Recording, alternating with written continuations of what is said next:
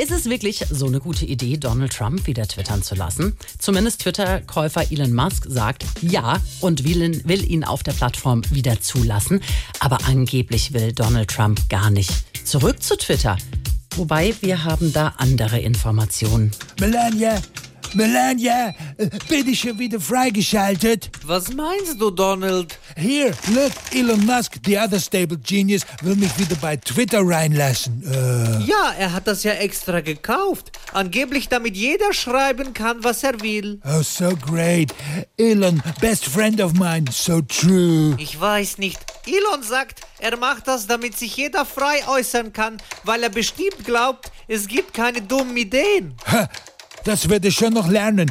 Und jetzt spritzt mir mal etwas Desinfektionsmittel. Ich glaube, ich habe schon wieder eine gute dumme Idee. Äh. SWR 3